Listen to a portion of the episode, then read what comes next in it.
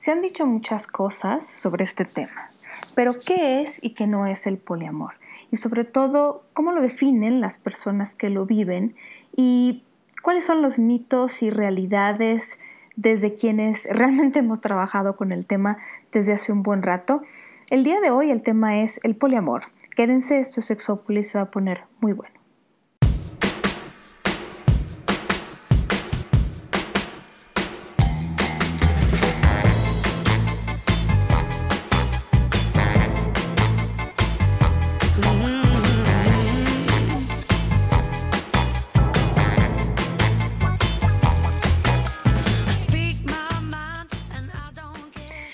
Tal? Bienvenidos y bienvenidas a Sexópolis. El día de hoy no los recibo en una cabina, la verdad es que he estado viajando muchísimo, los extraño muchísimo y las extraño mucho, mucho. También extraño a Jonathan eh, porque ya tiene rato que nos vimos e hicimos el último podcast.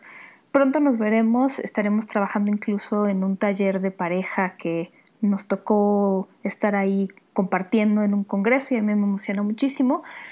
Pero hoy, el día de hoy, decidí recibirles en mi cuarto de hotel porque digo, ya viajando tanto creo que pues ya mi casa es más o menos a veces la fachada de un hotel. Este hotel de hecho me gusta mucho y aproveché que la habitación está más o menos aislada y que el sonido pues no produce tanto eco para poder compartir con ustedes un tema que ya había yo conversado con John sobre la posibilidad de tocarlo. Claro, me hubiera encantado que él estuviera aquí conmigo, así sentado en mi cama, pero no se va a poder hoy. De todas maneras, hemos hablado ya del tema del poliamor y a mí me encantaría que en un futuro él pudiera platicar, sí desde el ámbito sexológico y terapéutico, pero también eh, sobre algo que Jonathan y yo me parece que no hablamos o hemos hablado de manera muy abierta, aunque sí con ustedes en el programa que les tenemos más confianza lo hemos tocado y es el hecho de que desde hace mucho tiempo, y al menos hablo por mí, casi la totalidad de mis relaciones amorosas, incluso desde la adolescencia, podría decirlo, han sido poliamorosas, ¿no? Eh, y John, no quiero hablar por él, pero también ha vivido y ha sido abierto al respecto en el programa sobre tener eh, relaciones poliamorosas. Digo esto y es, es, complicado y a lo mejor ustedes que nos escuchan ya de más tiempo podrán entenderlo diferente a como lo pueden entender otras personas. Y es que, miren, yo les voy a contar un poco la historia del tema del poliamor y sobre todo en México, porque eh, poliamori es la palabra en inglés y surge desde hace algo de tiempo, o sea, e, en cuanto a esquema de pareja, ahorita les voy a definir, pero creo que saben más o menos a qué se refiere, ¿no? A la no monogamia eh, o no exclusividad sexual y sobre todo emocional en una pareja, es algo que se ha venido dando desde hace mucho tiempo. O sea, no podemos decir que se inventó en el siglo XIX o XX y menos en el XXI. Y sí, de alguna manera, eh, en muchas sociedades, ahorita les platico un poco, no se consideraba o se ha considerado la exclusividad sexual como una necesidad en una relación de pareja. Pero bueno, el modo en el que vemos ahorita la pareja, pues sí, se ha ido un poco a esta tendencia de la, de la monogamia, pero bueno, sí desde hace eh, unas tres décadas, dos o tres décadas, la palabra poliamoria aparece por primera vez en un artículo que se llama Un buque de amantes, eh, escrito por eh, Morning Glory Cell Ravenhart y es en este año de 1990 en que por primera vez escuché esta palabra, pero les digo, este, este, modelo de relaciones de pareja pues ha existido durante mucho tiempo y ahora el término poliamor se usa más como estos términos paraguas que engloban muchas maneras de ser y muchas maneras de amar y, y, relacionarse, porque pues hay una diversidad enorme de seres humanos y entonces pues no podemos decir que todas las personas se relacionan de la misma manera. Bueno, este término estaba ya cuando yo empecé a estudiar sexología hace ya algunos años, porque más yo empecé o entré a estudiar sexología siendo muy, muy joven. Ya les estoy contando muchas intimidades mías, pero bueno, el ambiente se presta. Y entonces eh, recuerdo perfecto que eh, pues existía esa palabra y el doctor Juan Luis Álvarez Gallú, quienes no están involucrados mucho en el tema de la sexología, les puedo platicar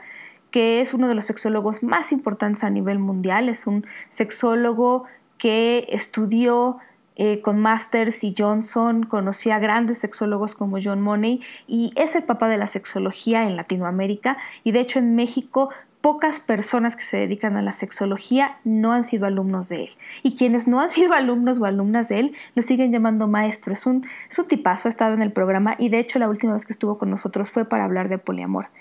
Y nosotros, bueno, pues tradujimos la palabra poliamori a poliamor. Yo puedo decir que no sé si al mismo tiempo o un poco después, pero en ese momento no teníamos un contacto directo con un gran amigo que vive en Morelos y para él la palabra poliamor se traduce como poliamoría y para nosotros es absolutamente aceptable porque además todos estos términos sexológicos a mí me, ha tocado traducir a, varios ya y dices, bueno, pues espero que esta sea la mejor traducción y la más acertada, pero pues por ahí va la cosa, ¿no? Y en un principio nos costaba mucho trabajo a Juan Luis y a mí poder hablar del poliamor y, nosotros pues trabajábamos en la investigación que siempre hemos hecho juntos, en libros también, y cuando nos entrevistaban en alguna cuestión así del radio y de medios de comunicación, nosotros aprovechábamos para decir, eh,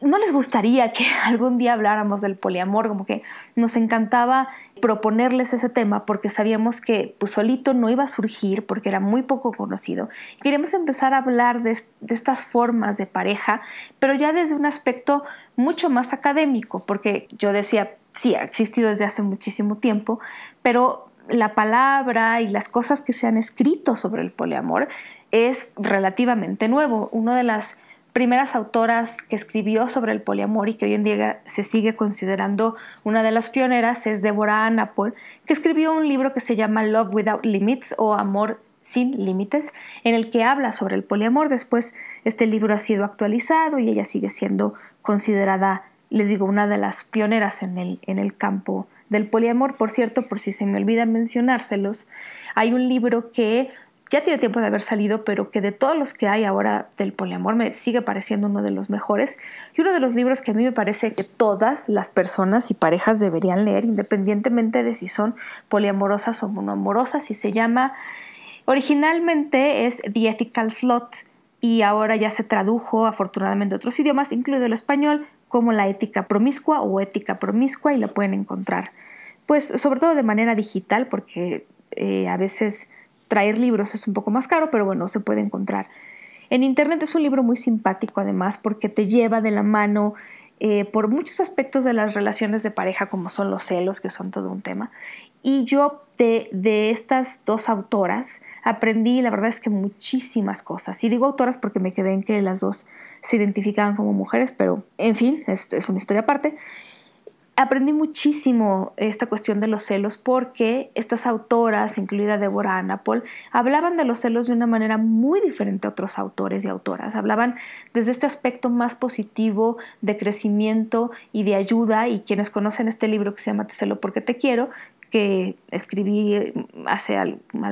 como unos cinco años, pues sí, hablamos un poco de eso porque al final se puede hablar de los celos desde este aspecto positivo para las personas poliamorosas los celos son una oportunidad de crecimiento en tanto te dicen cosas de ti que debes a lo mejor de cambiar, a las que debes de poner atención, las que debes de modificar, tanto a nivel personal como de pareja, pero bueno, también este es un tema de otro programa. Pero bueno, cuando empezamos a hablar de todo esto del poliamor, bueno, pues sí, las reacciones en la prensa eran así como muy muy diversas e incluso en algún momento, bueno, hubo, claro, muchas muy positivas y de personas que querían más información al respecto. Y hubo una época en la que en el Instituto Mexicano de Sexología, en donde todavía actualmente trabajo, hacíamos algunas reuniones informativas sobre el poliamor. Eh, el instituto incluso tenía otra sede diferente a la que tiene ahora. Y un poco nos hicimos famosos por eso. Y alguna autora también este, en algún artículo de información sobre el poliamor me puso a mí como, digamos que,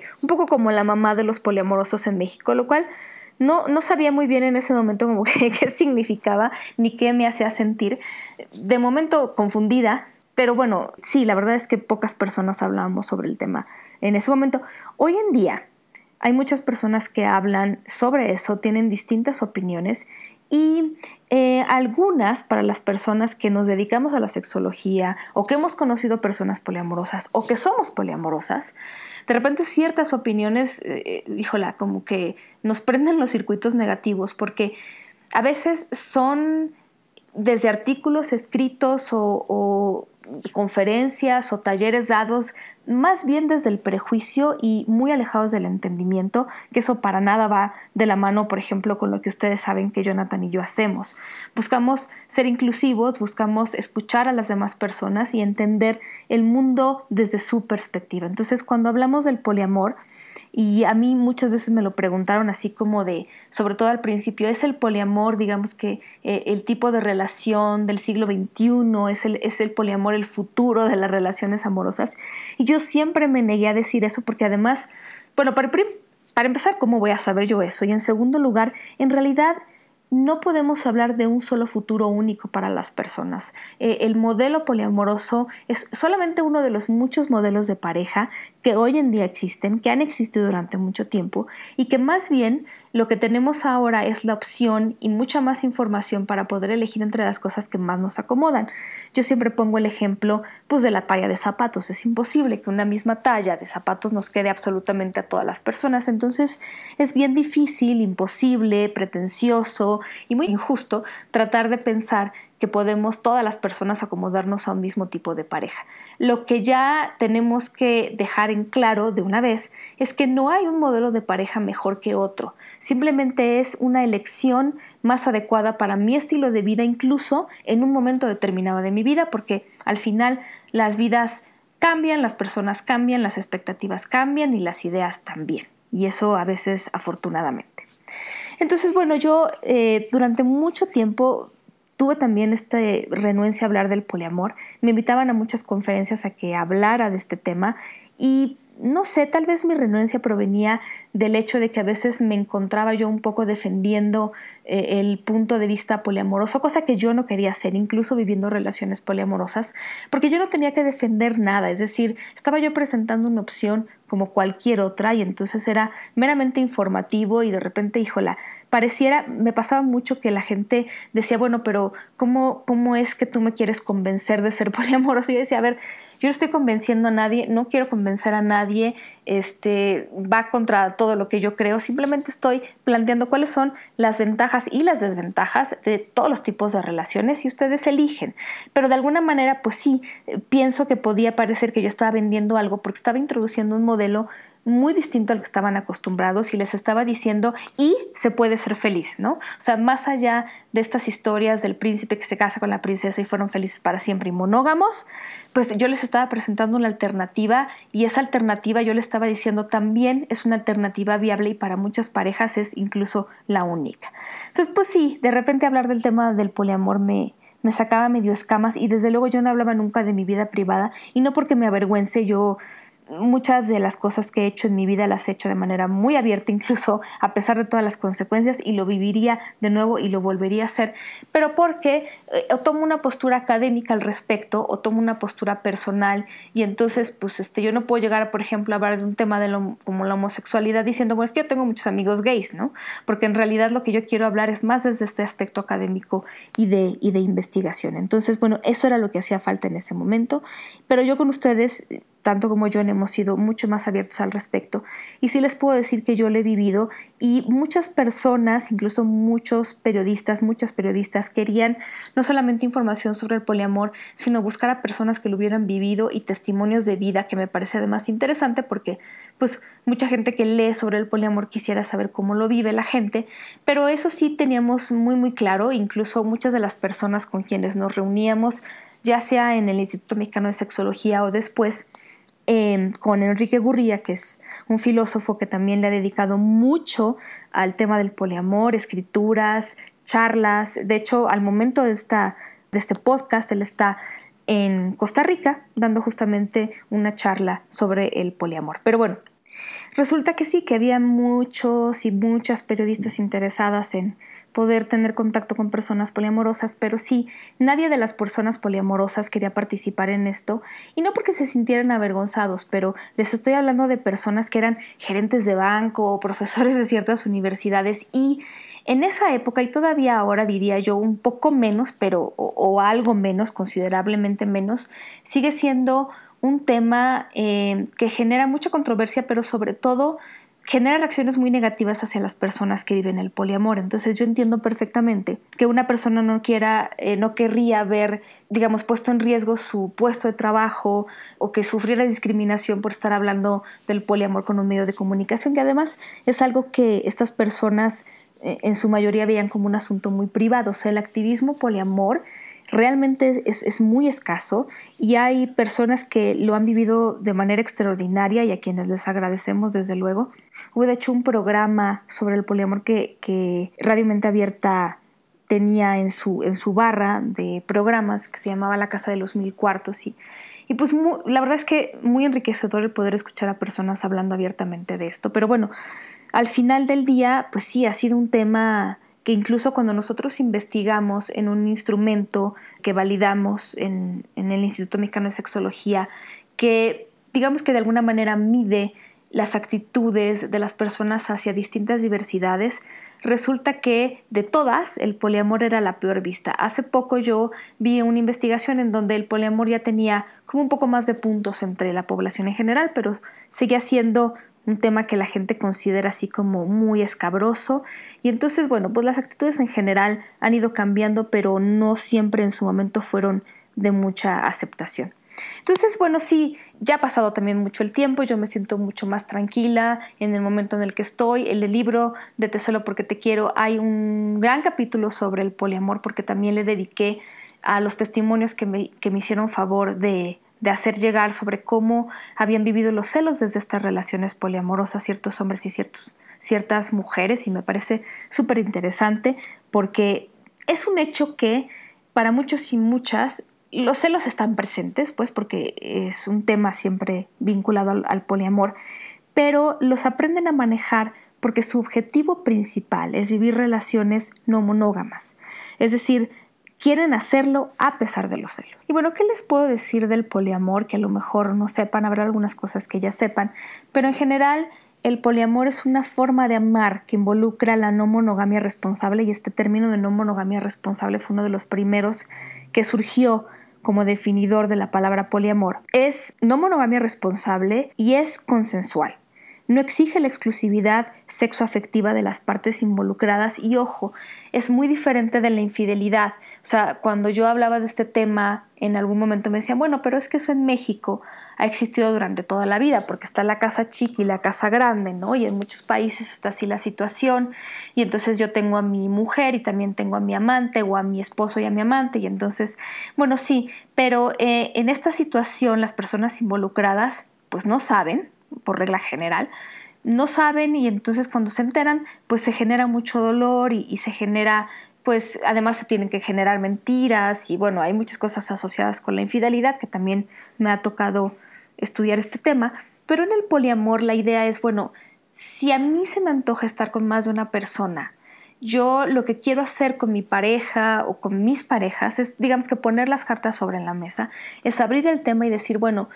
¿por qué no mejor en lugar de estarnos mintiendo y haciendo las cosas escondidas, pues, pues somos honestos al respecto, porque si yo estoy haciendo las cosas escondidas y tú me cachas, entonces yo te voy a lastimar. Y si, y si lo platicamos, lo asumimos y trabajamos nuestros celos, las cosas pueden ser diferentes.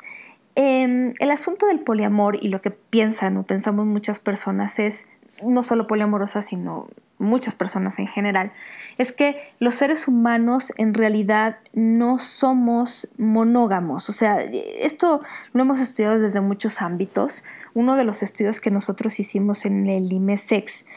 eh, preguntaba a las personas si en su opinión los seres humanos eran monógamos o polígamos. Resulta que dijeron que éramos polígamos el 63.7% de las personas, el 34% dijo que éramos monógamos, ambas cosas, el 0.5% y el resto no habían contestado. Bueno, el asunto es que porcentajes menos porcentajes más, siempre en todas estas encuestas, incluso en la encuesta de comportamiento sexual que hicimos hace un par de años en, una muestra total de la República Mexicana, es decir, en todos los estados, pues muchas personas se consideraban no monógamas en el sentido de que a lo mejor podían tener una pareja, pero podían fijarse en otra persona. O sea, aquí el asunto es em, que los seres humanos, cuando la gente dice no somos monógamos, se refieren más a este asunto de que no existe solamente una persona en el mundo para nosotros. Yo en algún momento puse en el Twitter una frase que, que me pareció muy atinada sobre que, bueno, el que está buscando a su media naranja en el mundo, pues tiene muy pocas posibilidades de encontrarla si piensa que solamente hay una persona ideal para él o para ella. Afortunadamente, si nosotros estamos con una persona y nos la estamos pasando bien, pero resulta que por algo esa relación no funciona o perdemos a la persona, nosotros tenemos la capacidad de enamorarnos de alguien más, es decir, a lo mejor en diferentes medidas o diferentes grados o a lo mejor iguales, pero nosotros podemos enamorarnos de más de una persona a lo largo de nuestra vida. Ahora, para algunas personas esto ocurre al mismo tiempo, esto ocurre además porque, bueno, eh, pues no sé, hablar de la monogamia es hablar de muchísimas cosas, incluso de estadísticas poblacionales, ¿no? Eh, a lo mejor hace algunas décadas poder decir o hablar de la exclusividad sexual y emocional no era tan complicado si vivíamos hasta los 40 o 50 años, pero hoy en día vivimos muchísimo más, casi el doble, y entonces cuando hablamos de, solamente estar con una persona para toda la vida, hay gente que dice, me encanta la idea, y hay gente que dice, me gusta, pero también querría yo estar con otra persona. Entonces, eh, aprovechando esta posibilidad de que nos podemos relacionar o enamorar de más de una persona, pues algunas, hay quien dice, pues yo puedo establecer relaciones en las que no solamente haya la exclusividad con una persona. Digo, esto todo el mundo en algún momento conoce a alguien que lo ha vivido o lo ha vivido en carne propia, que está saliendo con alguien a quien ama, con quien tiene una relación, a veces es una relación de convivencia diaria, con quien tiene a lo mejor una familia o ya una relación estable, pero bueno, resulta que pasa por enfrente a alguien que les parece muy atractivo y entonces pues le prestan atención y esto no significa que dejan de amar a la otra persona, pero que esta otra persona por alguna razón les atrae y a lo mejor conviven con esta persona y se dan cuenta de que no solo les atrae físicamente, sino de que también les atrae emocionalmente. Y entonces la disyuntiva en las relaciones más tradicionales y monoamorosas es, pues, ¿qué hago? Tengo que escoger a una persona o a la otra persona, porque no me puedo quedar con ambas personas. Entonces en el poliamor la idea es, bueno, pues sí, puedes estar con ambas personas siempre y cuando seas honesto o seas honesta al respecto. Al final yo les podría hablar por horas sobre los estudios que hay o no hay con respecto a si los seres humanos somos monógamos, polígamos, y, pero el asunto es que independientemente de lo que haya eh, escrito y, investigado la academia e independientemente de lo que nosotros pensemos, sí hay personas a las que les es muy atractiva la idea de poder abrir la relación de manera que no haya esta exclusividad sexual, pero no solo sexual, porque también ahí quiero decir que hay una diferencia entre algunos tipos de pareja, como, eh,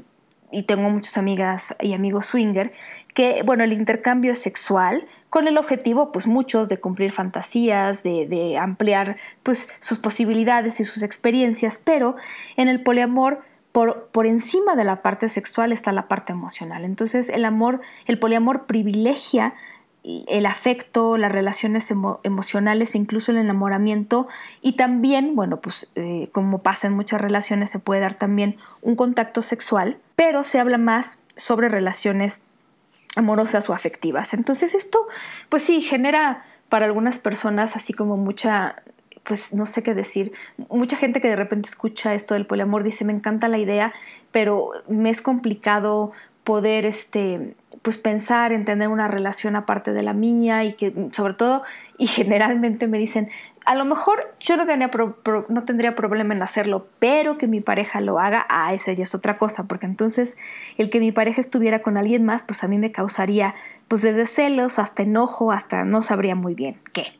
y es que la verdad es que, bueno, pues al final nuestra idea de pareja, por lo menos la que conocemos en los últimos siglos, es con quien tienes esta exclusividad sexual y emocional. Y, no solo eso, sino también es el centro de tu, afectividad. Muchos autores y autoras actuales, entre ellas Esther Perel, habla y de manera a veces muy simpática sobre cómo las personas hoy en día esperamos que alguien, una persona, nuestra pareja cumpla todas nuestras expectativas. Pero además las expectativas, incluso las que son un poco raras, ¿no? Porque ella dice, queremos a alguien que sea estable, pero también queremos a alguien pues que no sea predecible, ¿no? Que nos sorprenda. Queremos a alguien que sea nuestro mejor amigo, pero que sea también nuestro amante. Queremos a una persona que sea responsable, pero que también se atreva a ser irresponsable. O sea, queremos estas dualidades, ¿no? Pretendemos que una sola persona nos dé todo esto y, no siempre ha sido así. En general, en algunas culturas pues se esperaba que, esta gama de expectativas que nosotros tenemos no fueran cubiertas por una sola persona y además acabo yo de leer un libro y me marcó mucho esta frase que dice el autor, ¿por qué habría alguien de cumplir nuestras expectativas? ¿Por qué habría alguien de cumplir nuestras expectativas? Y es muy cierto, como que de repente nosotros tenemos nuestra lista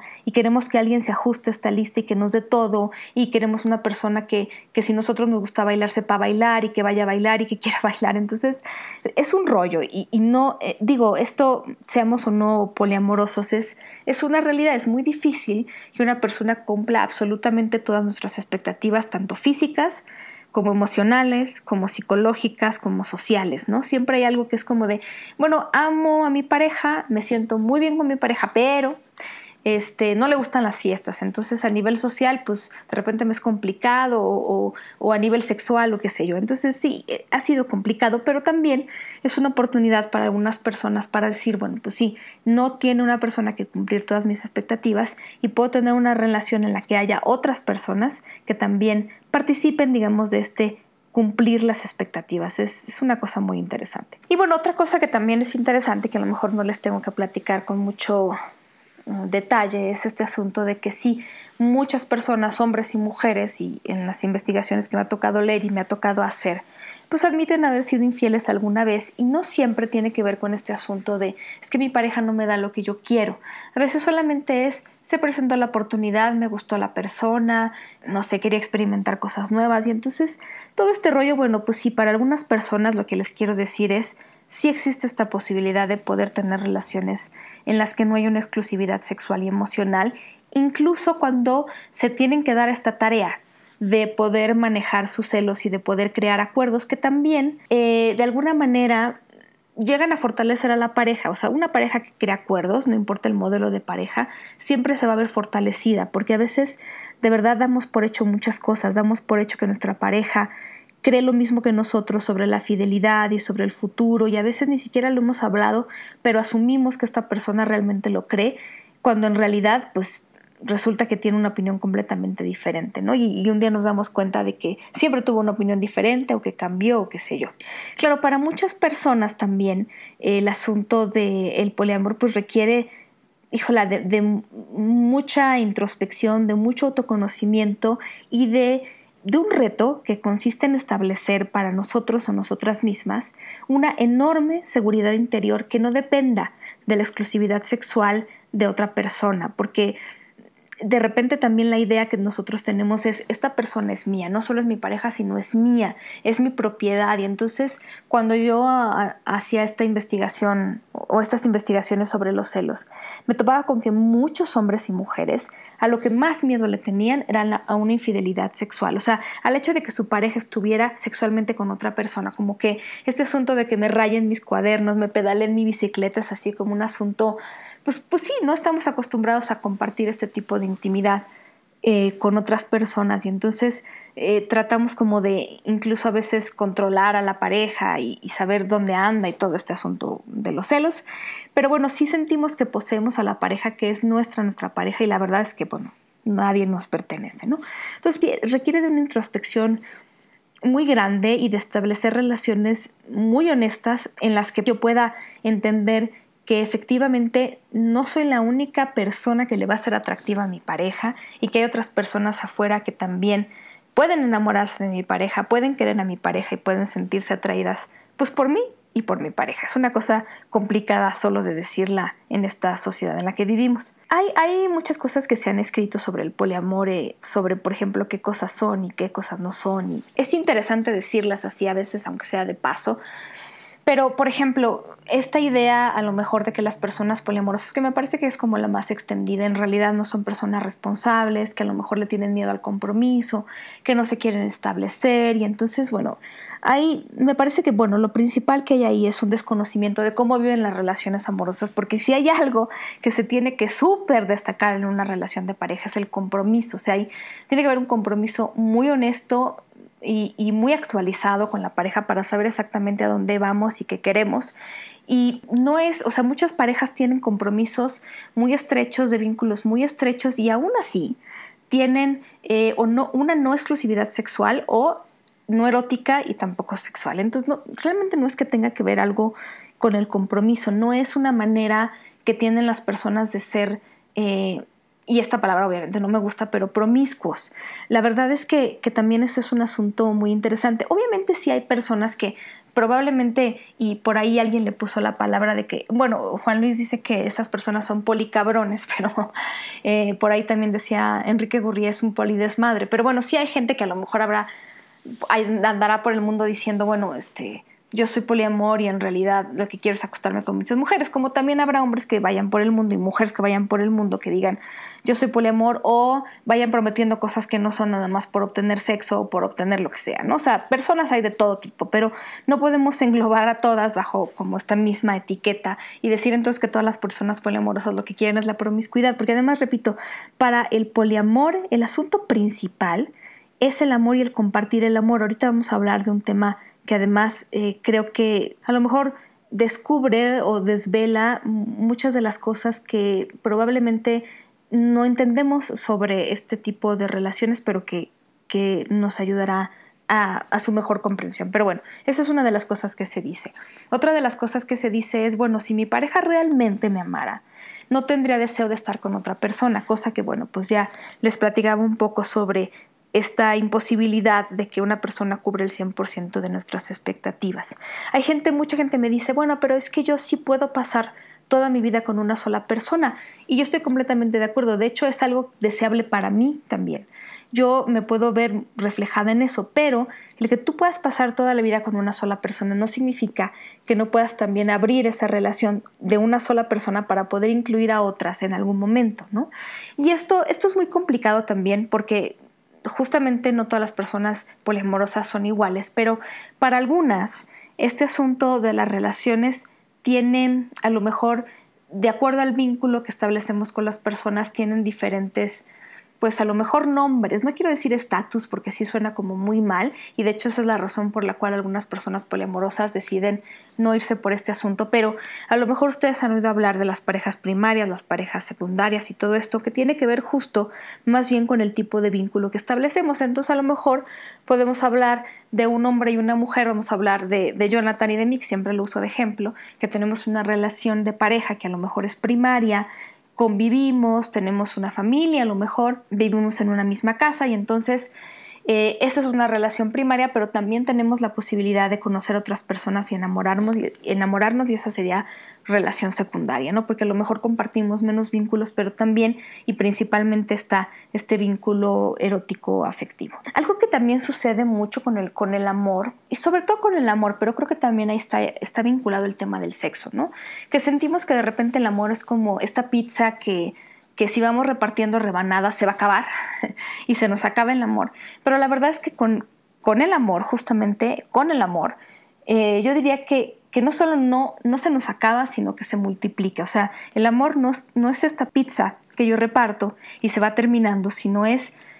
amor que puedes repartir toda la vida. O sea, el ejemplo que me parece más atinado es este ejemplo de si yo tengo un hijo o hija y lo amo muchísimo, el que yo tenga otra hija no va a evitar que yo ame a la otra persona. O sea, voy a amar a mis dos hijos, digo, de diferente manera, porque son diferentes personas, pero, pero, del, pero igual. O sea, el que yo tenga el, hijo número 3 y el hijo número 4 no va a ser que entonces el número 4 lo ame, pero al 1, 2 y 3 ya no los ame, porque entonces ya nada más puedo depositar mi amor en una sola persona. Entonces, bueno, va un poco por la misma idea. Al final, el amor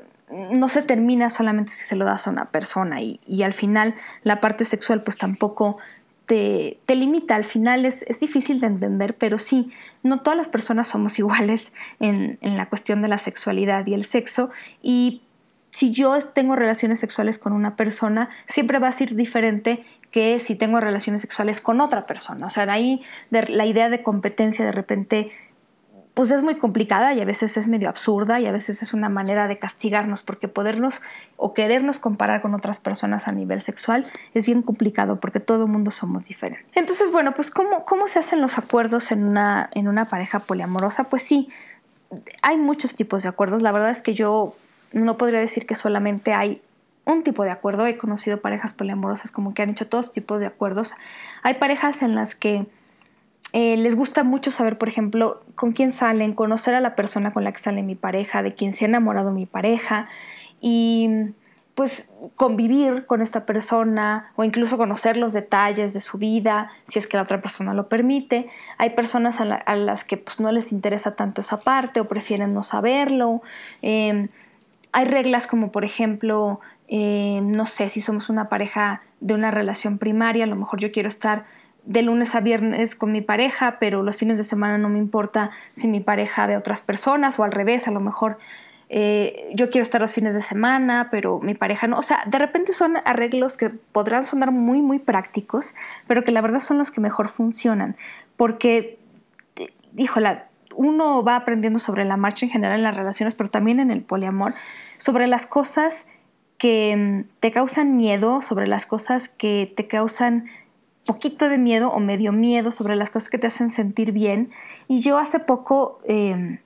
un poco reflexionando al respecto, yo les puedo decir que yo tengo como una especie de escalera, ¿no? En realidad son como cuatro o cinco escalones en los que yo me puedo parar en mi vida y donde yo me reconozco. Y a lo mejor el escalón de en medio es un escalón en el que yo me siento muy contenta y muy segura y muy tranquila en mi relación de pareja, pero me pasa como a muchas otras personas. Si encuentro amenazas a este vínculo de pareja, a lo mejor me bajo un escalón y empiezo, como dice mi dentista, a sentir pasos, ¿no? Este, como que empiezas a sentir miedo y cierta duda y estás un poco alerta. Y a lo mejor si ya eh, viene una situación un poco más complicada, que no se lo deseo a nadie, pero pues seguramente alguien que nos escucha pues sabrá de qué le hablo, ya podemos bajar otro escalón en donde ese miedo se hace más grande, en donde los celos tienen más poder y mayor acción y en donde no nos sentimos bien. Y, no solo hablo de sentirnos enojados, sino también podemos sentirnos tristes y, no sé, frustradas, qué sé yo, ¿no? Pero bueno, esos son, digamos que los primeros tres escalones. Idealmente, una persona está en el escalón en el que se siente bien con su pareja y no siente dudas y todo esto. Y pues habrá veces en las que seamos o no poliamorosos, podemos bajar un poquito al escalón en donde de repente surgen dudas. Pero lo que sucede, por ejemplo, con las personas poliamorosas eh, es que de ese escalón en el que nos sentimos muy tranquilos y tranquilas, podemos todavía subir y podemos sentirnos eh, contentos y contentas de que alguien a quien amamos esté bien en una relación con otra persona. Este término también es un término que busqué traducir incluso con el permiso de las personas que, lo acuñaron, el término compersion, yo lo traduje como compersión, y la compersión es esta especie de empatía que sentimos cuando vemos que alguien a quien nosotros amamos eh, le está yendo bien o, siente, se siente bien por algo, ¿no? Esto creo que me parece que es muy universal y, los griegos que hablaban de muchos tipos de amor consideraban, no lo llamaban conversión, pero consideraban este tipo de amor como muy importante en la humanidad y yo concuerdo. Eh, nos hace mucha falta la empatía en la humanidad, el sentirnos contentos y contentas de que a otras personas, aunque no las conozcamos, les vaya bien en la vida. Seguramente ustedes han conversado en personas a quienes aman y que saben que les está yendo bien, y en el poliamor esto se agrega incluso con otras relaciones de pareja. Entonces cuando yo veo que mi pareja se siente bien donde está, eh, incluso cuando está con otra persona, yo me puedo sentir también alegre y feliz por él o por ella y eso se llama compresión. Y sé que es un término así como muy revolucionario y, y, sí, realmente es un término muy opuesto a los celos, pero para muchas personas poliamorosas, el poliamor tiene su mayor expresión y tiene su mejor sentido cuando se conversa. Es decir, eh, el sentido verdadero de las relaciones poliamorosas es la conversión, es lograr este poder eh, sentirnos amados y no depender de la exclusividad de otras personas. Yo Incluso pondría un escalón, anterior a la conversión y es este poder compartir la complicidad con mi pareja de ciertas cosas. Es muy interesante. Sé que muchas parejas lo hacen, eh, como cuando ya has superado los celos y dices, ay, este, mi pareja de repente siente ah, atracción por otra persona y entonces me cuenta y somos cómplices y, y nos contamos cosas. Entonces, pues puede ser muy parecido en alguna manera a la conversión, pero también es muy interesante y se da en muchas parejas poliamorosas. De ahí en fuera, yo les puedo decir, eh, por lo que me ha tocado ver y por lo que me ha tocado vivir, que las personas poliamorosas tienen vidas bien comunes y corrientes. O sea, el, día a día de quién lava los platos, de quién paga las cuentas, de me enfermé, eh, este, tengo problemas en el trabajo, son verdaderamente idénticos a otras parejas. No, no hay mucho más que esta posibilidad de apertura a otras relaciones, ¿no? Y les estoy hablando de este modelo a lo mejor de una relación de dos que se abre, pero bueno, el poliamor admite muchas formas. Hay relaciones de tres, eh, hay personas poliamorosas que no tienen una pareja primaria y que se viven como personas poliamorosas desde esta apertura que tienen a poder tener relaciones erótico-afectivas con más de una persona. Eh, en un mismo tiempo, claro, y, recalco que todas las personas involucradas sepan y que todas las personas involucradas estén de acuerdo y se sientan a gusto con esto. Entonces hay muchas maneras de ser persona poliamorosa eh, eh, y la verdad es que lo que tienen en común estas personas es esto, la no monogamia responsable y cuando hablamos de responsabilidad hablamos, pues, se imaginarán de muchas cosas, incluso del sexo protegido que en realidad todos deberíamos de poder tener, de responsabilizarnos sobre nuestro propio cuerpo, sobre la pareja e incluso también sobre las inseguridades de la otra persona. O sea,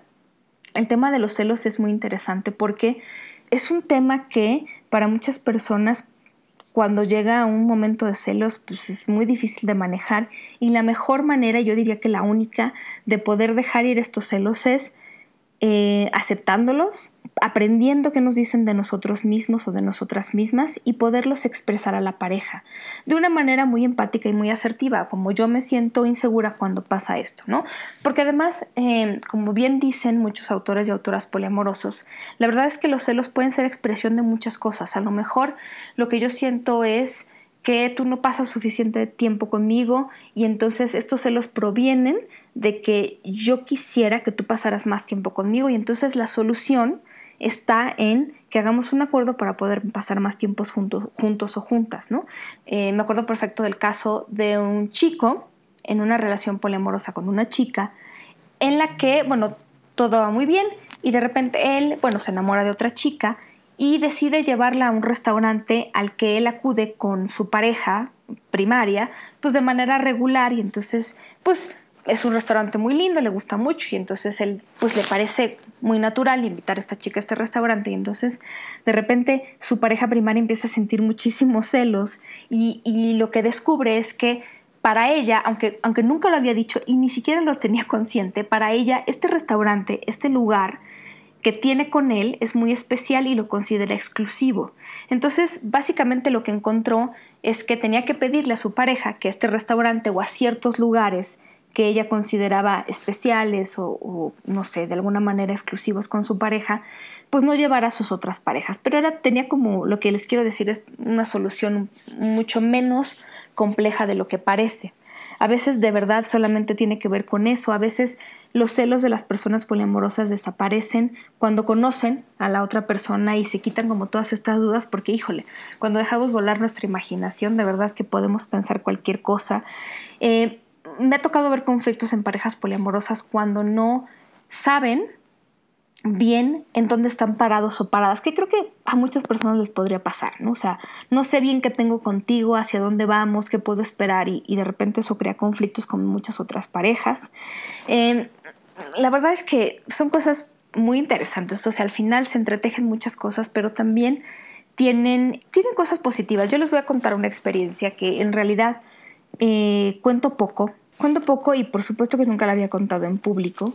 pero hace relativamente poco perdí eh, una pareja en un accidente automovilístico y entonces pues mm, la verdad es que fue, nunca, había, nunca me había tocado perder a una persona en mi vida tan cercana. Entonces, pues sí, se movieron muchas cosas. Pero bueno, teníamos una relación y él también tenía otras relaciones. Yo no era su relación primaria y yo sabía que existían estas otras personas. Él vive en otro, en otro lugar eh, a muchos kilómetros de distancia o vivía en otro lugar a muchos kilómetros de distancia. Y entonces yo sabía de esta existencia de otras, por lo menos dos relaciones importantes, una muy importante, y eh, yo llegué como a este asunto del velorio, ya saben, los funerales, sabiendo que podía encontrarlas y buscando encontrarlas. Al final del día es, es algo muy interesante, pero ¿quién más podía en ese momento entender mi dolor? Sino alguien que había amado a esta persona de la misma manera y compartido muchas de las cosas que yo había compartido con esta persona. Y es muy curioso, además, hago un paréntesis, porque una de mis películas favoritas, si no es que mi película favorita, eh, que se llama Las Hadas Ignorantes, es una película italiana, tiene mucho esta temática. Y les cuento, pero no les cuento la trama si les cuento esto. Es una mujer que pierde a su esposo en un accidente también terrible y de repente descubre, pues, buscando en las cosas que dejó y todo esto, que efectivamente tiene o se da cuenta de que tenía una relación, pues que era infiel, pues tiene otra relación de pareja y desde hacía siete años. Entonces ella, pues es una mezcla, ya se imaginarán, de que está enojada, pero está triste, pero también tiene mucha curiosidad y tiene todas las emociones. Y asume que es una mujer. De repente, ¿cuál será la sorpresa cuando se da cuenta de que en realidad es un hombre? Esta persona que, con la cual su esposo le era infiel, pues era un hombre y entonces eh, al principio se odian, pero eh, la trama es como más complicada, pero también llega al, punto en el que descubren que nadie más entiende el duelo y el dolor que ellos están viviendo más que ellos, ¿no? E, entonces, pues a mí me, parece, me, me sucedió algo muy parecido y entonces yo sabía que ellas iban a entender el dolor de la misma manera en la que yo lo entendía. Y yo, justo antes de que muriera, iba a pasar un fin de semana largo con él, eh, porque además tenía tiempo de que no nos veíamos y este asunto, ¿no? Y yo, cuando muere, una de las primeras reacciones que tengo, sensaciones que tengo al respecto es, eh, me hubiera gustado decirle cuánto lo amo. Yo sé que él lo supo siempre, ¿no? Y yo siempre he sido de las personas que cree que hay que decirlo, porque pues, uno nunca sabe. Y de hecho, pues así pasó. Entonces, bueno, pues me quedaba yo con esta sensación y estaba un poco abrumada eh, en todo este asunto. La familia de él lo sabe, entonces también siento como esta libertad de poder contarlo. Y eh, una de estas dos personas se acercó a mí y me dijo, tú eres Paulina, ¿verdad? Y yo le dije, sí. Y me dijo, quiero decirte algo. Este chico, llamémosle Juan, quería eh, hablar contigo este fin de semana. De hecho, él habló conmigo antes y me dijo que le faltaba hablar contigo. Él curiosamente habló con muchas personas antes este, para cerrar como ciertos ciclos, quién sabe, uno no, soy de muchas creencias, pero bueno, pensemos lo que sea. Y ella me dijo, sabes, él me dijo que le faltaba hablar contigo y algo que te quería decir y que le era muy importante que tú supieras es que te amaba. Entonces, en ese momento dije, esto es maravilloso y probablemente la mejor experiencia, no solo que yo he vivido, sino que he oído que alguien ha vivido sobre el poliamor, porque entonces con ella, pues obviamente nos abrazamos, lloramos, discutimos, o sea, no discutimos en mal, sino nos reíamos de las cosas que recordábamos. Después tuve la oportunidad de conocer a la pareja primaria de este chico. Fue maravilloso poder acercarme a ella, maravilloso consolarla, darme cuenta de que este hombre eh, importante para mí estaba verdaderamente y muy enamorado de esta chica. Me dio mucho gusto saber que los últimos días y meses de su vida estuvo felizmente acompañado. Pero bueno, dejando las historias atrás, que al final para mí sí es una historia triste, va a ser ya pronto un año de su muerte, pero también es una historia que me deja mucho amor y mucha idea de cómo a veces de verdad el amor multiplicado y la conversión son muy importantes. Entonces, eh, sí, les digo, para muchas personas el poder vivir relaciones de este tipo tiene un significado muchísimo más profundo, más allá del manejo de los celos, más allá del sexo por el sexo.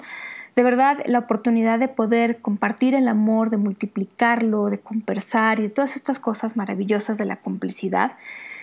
pues vale la pena eh, incluso a veces la discriminación o las miradas raras de las personas. Por supuesto, para muchas otras personas también este asunto social y todo esto, pues es un obstáculo. Al final, pues es que muchas parejas, incluidas las poliamorosas, pues van un poco contracorriente o van mucho contracorriente y entonces, híjole, pues no siempre hay la comprensión de la familia, de las amistades, este, pues muchas personas querrían vivirlo, me dicen, a mí me gustaría probarlo, pero pues todo este asunto social y los celos y mi pareja y demás, entonces, pues suele ser a veces complicado, digo,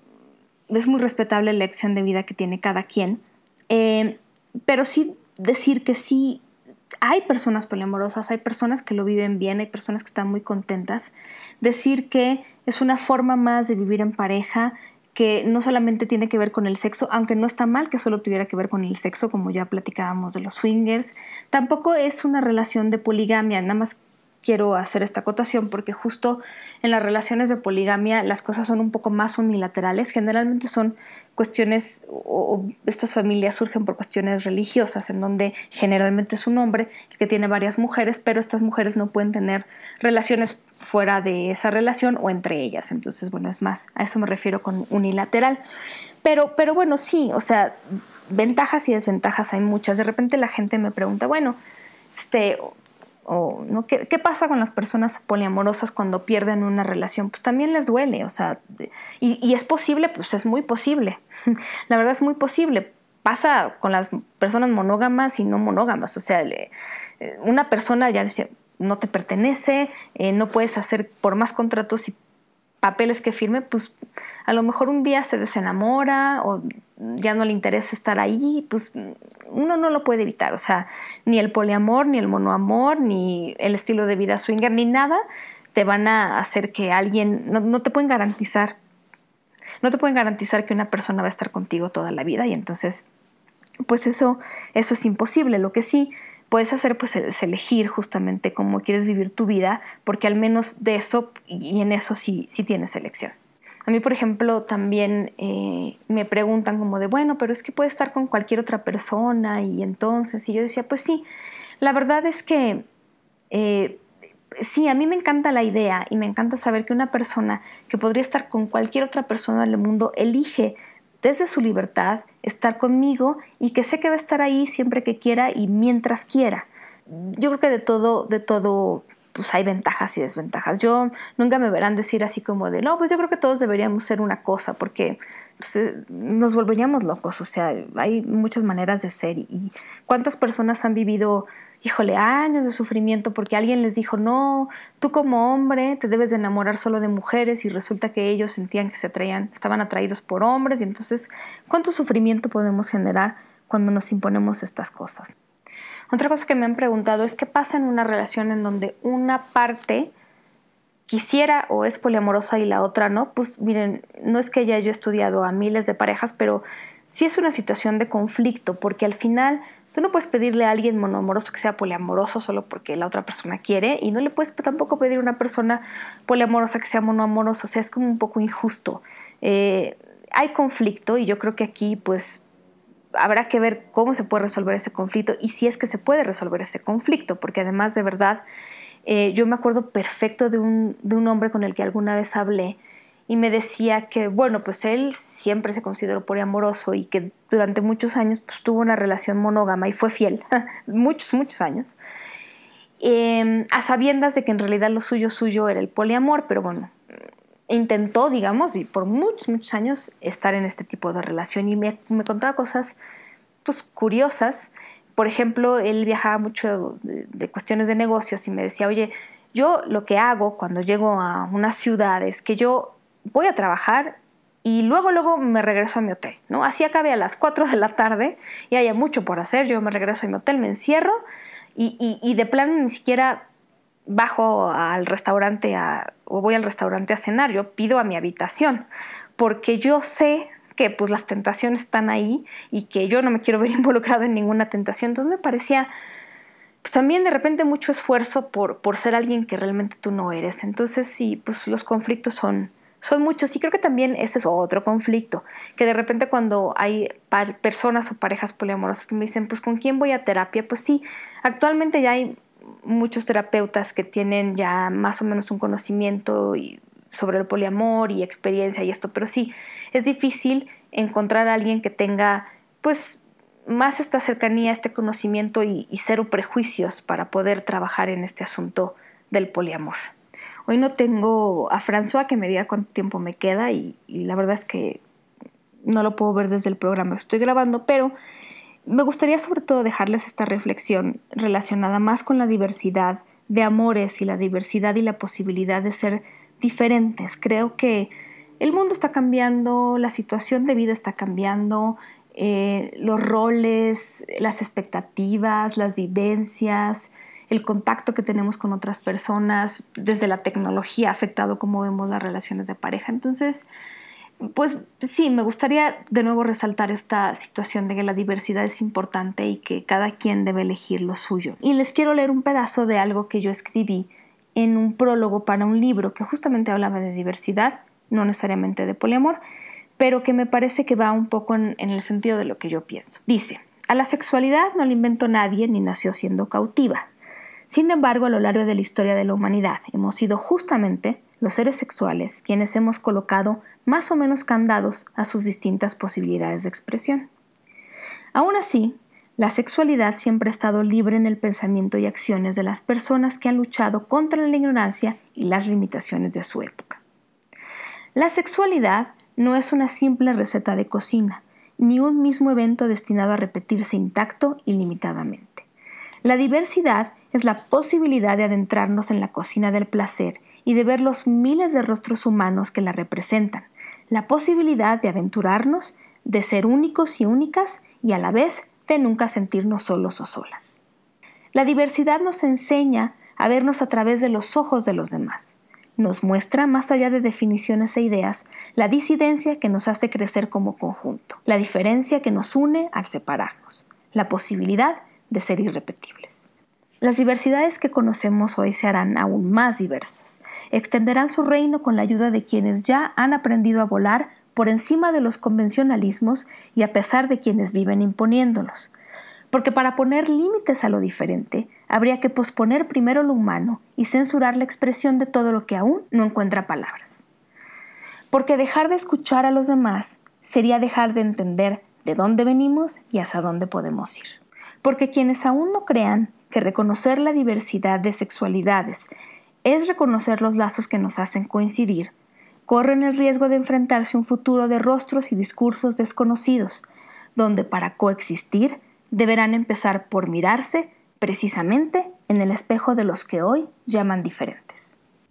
Bueno, pues si bien es cierto que podría hablarles horas del poliamor, este es como una reflexión final al respecto. Si ustedes quieren saber más cosas específicas del poliamor, pues acuérdense que nos pueden escribir,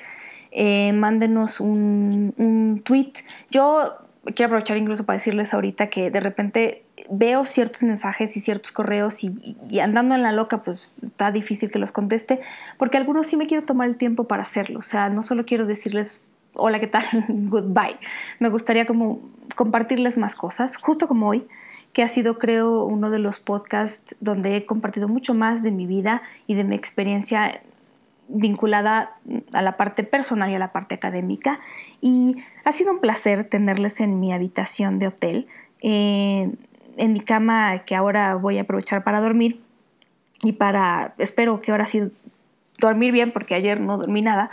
Pero eh, nosotros, y digo nosotros porque estaré con John y, en la próxima también estaré con Caro Gonza del blog Sentido Sexual, aprovecho para eh, despedirme para eh, decirles nos vemos la próxima, donde hablaremos además de un tema que a mí me parece particularmente interesante y muy divertido. Y como siempre, yo les quiero decir, síganos en las redes sociales. Yo estoy como arroba sexpaumillán y Jonathan está como arroba sexólogo-yaco. Estamos como Sexópolis en iTunes, en SoundCloud y en muchos lugares. Y como siempre les recomiendo, y hoy más que nunca, pórtense muy mal y cuídense muy bien. Y hasta la próxima. Chao.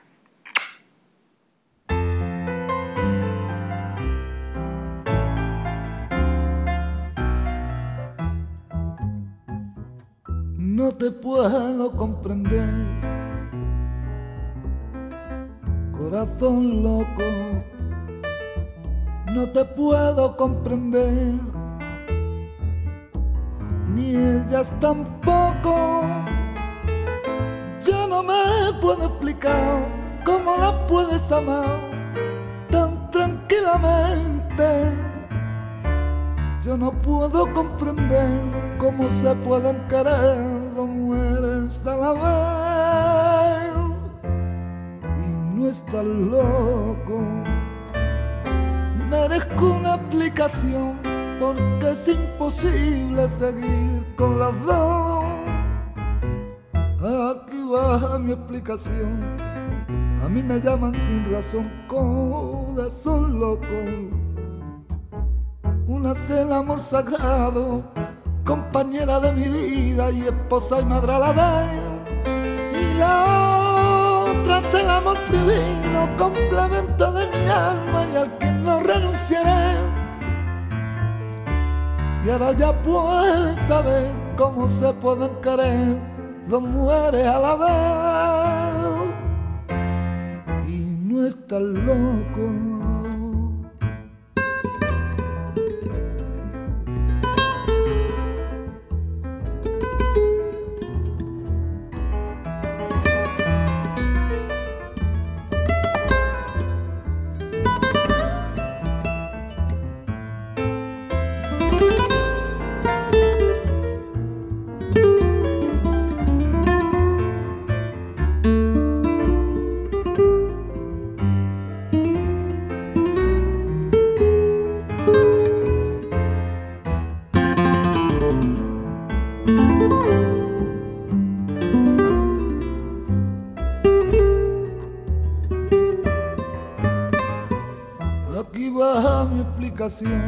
A mí me llaman sin razón, corazón loco.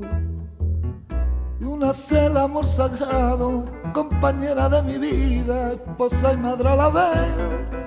Y la otra es el amor prohibido, complemento de mis ansias al que no renunciaré. Y ahora ya pueden saber cómo se pueden querer